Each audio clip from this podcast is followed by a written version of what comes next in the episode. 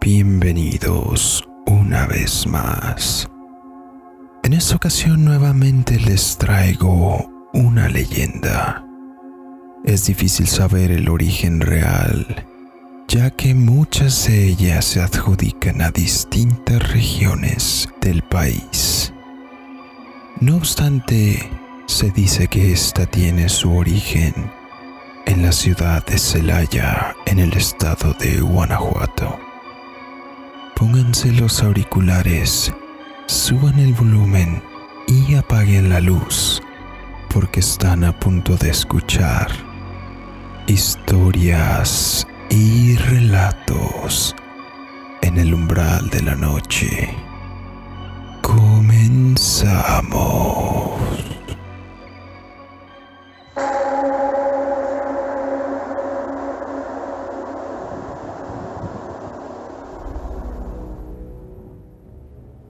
La mujer cabeza de caballo. En uno de los callejones de la ciudad de Celaya se encierra una de las leyendas que causan fascinación entre su gente y que además es una de las que mayor agrado tiene entre sus pobladores. Se dice que anteriormente dicho callejón albergaba entre sus muros de adobe una cuadrilla de caballos, propiedad de uno de los hombres más acaudalados del pueblo. Sin embargo, a su muerte, sus herederos decidieron utilizarle de forma diferente en busca de obtener regalías a costas del terreno por lo que hicieron dividir el muro para la construcción de cuartos redondos. Dichos cuartos se rentaban a precios bastante razonables. Los costos eran tan accesibles que las personas que decidían acudir a su renta solían ser personas del mal vivir y mujeres de reputación cuestionable. A los herederos poco les importaba la procedencia del ingreso no ponían restricción a quienes acudían por sus servicios. Solo les importaba el dinero y que esa extensión de terreno generara ingresos a las arcas de la familia.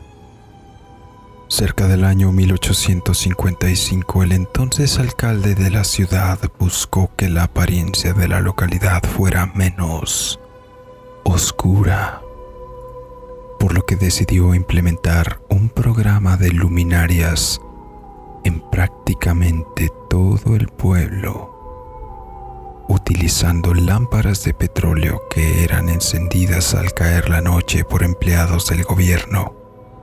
Sin embargo, el callejón antes mencionado no tuvo ninguna de estas luminarias, por lo que aún al caer del umbral de la noche, su iluminación era pobre, ya que eran pocas las luces que se podían percibir a su alrededor, ayudándole a ser aún más tétrico de lo que era antes.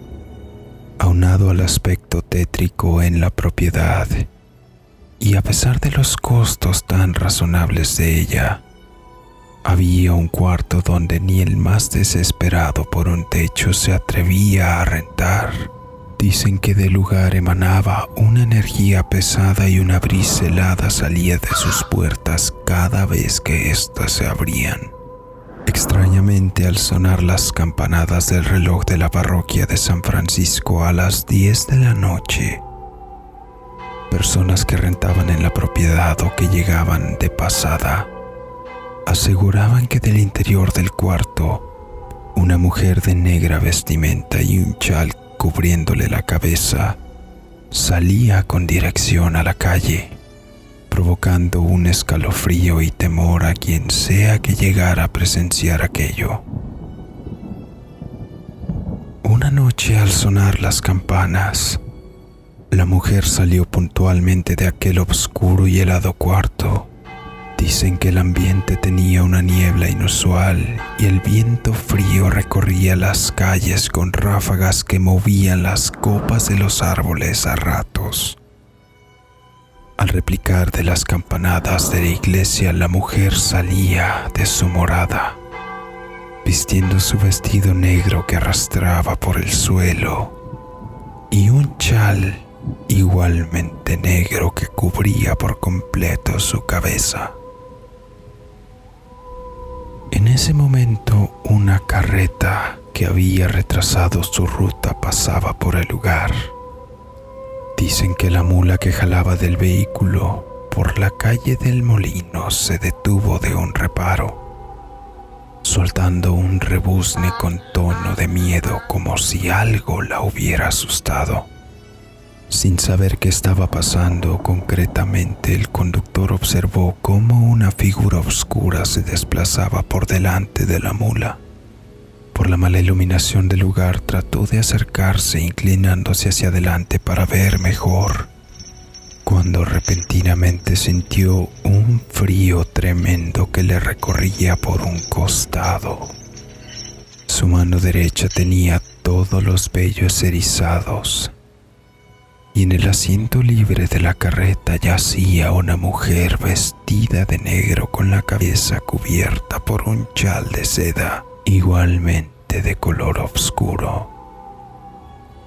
El chofer no daba crédito a lo que sucedía, al mismo tiempo que se encontraba completamente paralizado. Dice que la mujer deslizó el chal lentamente fuera de su cabeza para dejar al descubierto una de las más aterradoras visiones que jamás hubiera visto en toda su vida.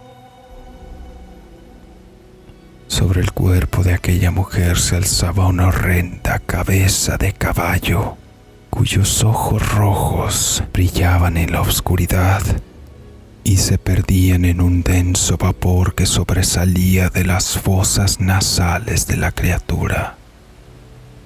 El conductor estaba enmudecido, paralizado y aterrorizado.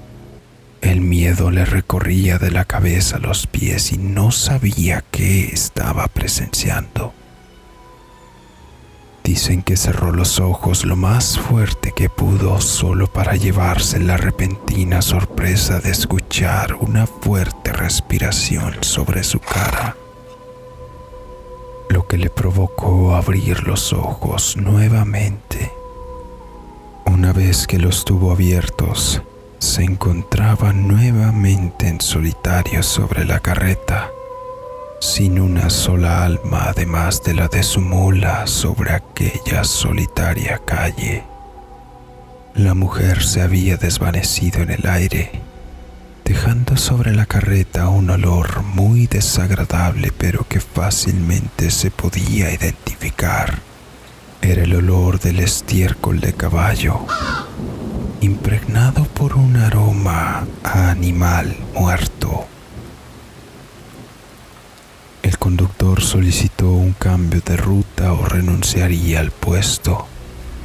No estaba dispuesto a encontrarse con aquella criatura nuevamente. El cambio le fue concedido, pero por poco tiempo, pues los nuevos conductores que eran asignados a dicha ruta renunciaban al puesto a los pocos días de cubrirla. Algunos de sus compañeros le trataban de serenar, diciéndole que aquello no era más que una visión provocada por el cansancio, que seguramente lo que había visto era una mujer que solamente había descuidado su aseo personal y que el olor se debía a que en el área había caballerizas. Sin embargo, el hombre decidió renunciar al puesto nunca más volvió a cubrir la ruta del molino por aquella región cercana a lo que se conocía como la rodilla del diablo, ya que en sus planes no estaba volver a toparse con la figura terrorífica de la mujer cabeza de caballo.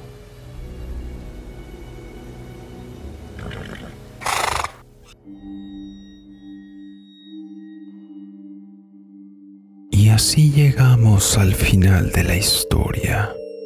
Sin duda una historia bastante interesante a la que se tendría que investigar más a fondo si se quisiera llegar a encontrar algún motivo por el cual aquella mujer con cabeza de caballo acecha los alrededores de la propiedad.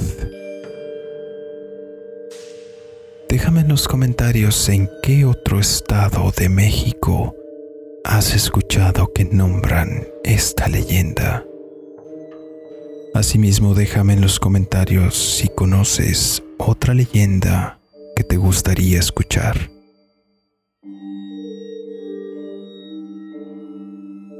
En la descripción podrás encontrar la información de contacto para que nos hagas llegar tus relatos y así poderlos hacer llegar a la audiencia. Asimismo te dejo las redes sociales para que nos sigas y apoyes. Y si eres de los que nos escuchan en Spotify, apóyanos también en la plataforma de YouTube, suscribiéndote, dándole un like y compartiendo para poder seguir llevándote más contenido. Activa las notificaciones para que no te pierdas ninguno de nuestros videos de media semana, ya que son exclusivos de YouTube. Yo soy Draco TRX. Muchas gracias. Nos vemos.